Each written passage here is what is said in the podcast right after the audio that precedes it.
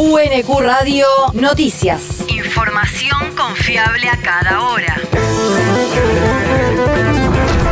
El clima. El Servicio Meteorológico Nacional indica que hoy se espera una máxima de 14 grados con cielo parcial a algo nublado. El viento soplará del este a lo largo de toda la jornada. El país.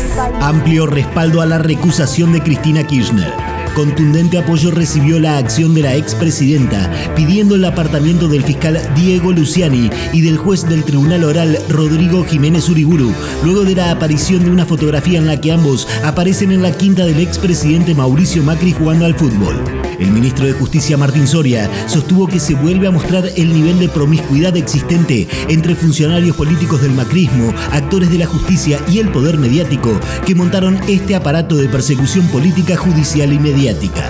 Por su parte, el titular de la Agencia Federal de Inteligencia, Agustín Rossi, afirmó que la causa es una muestra más de la descomposición que tiene el sector del Poder Judicial en la Argentina. La región. Los judiciales bonaerenses volvieron a reclamar la reapertura de paritarias. Desde el gremio exigieron una urgente convocatoria a negociación y expresaron su preocupación por la grave situación de pérdida del valor del salario de los trabajadores por la escalada inflacionaria. La Asociación Judicial Bonaerense convocó a realizar asambleas los días 10 y 11 de agosto para debatir la situación en las 20 departamentales y luego evaluar y decidir los pasos a seguir. El territorio. Trabajos de asfalto y repavimentación en Quilmes. El municipio informó que continúan los trabajos de pavimentación en barrios de Quilmes Oeste, San Francisco Solano y Quilmes Centro en el marco del plan de asfaltos y repavimentación de 800 cuadras en todo el distrito.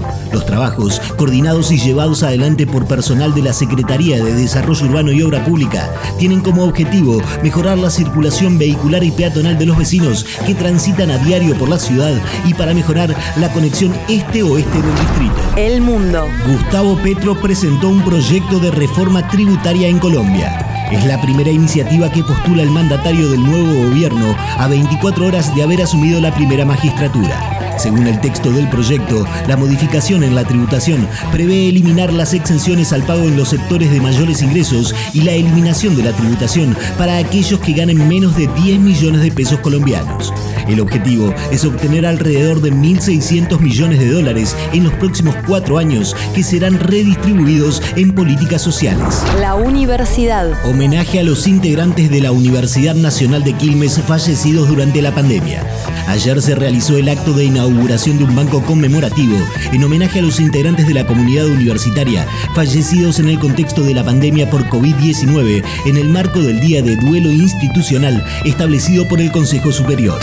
Nos parece fundamental Alfredo Alfonso, rector de la Universidad Nacional de Quilmes. poder contar con un espacio donde todos, toda la comunidad sienta que, están presentes y que los acompañamos y que nos acompañan, entendiendo que también fue una decisión del, del colectivo, del Consejo Superior, que se trate de materiales reciclados, de viejas puertas, de esta institución que seguramente cada uno y cada uno de ellos tocó y que cada uno y cada uno de nosotros también.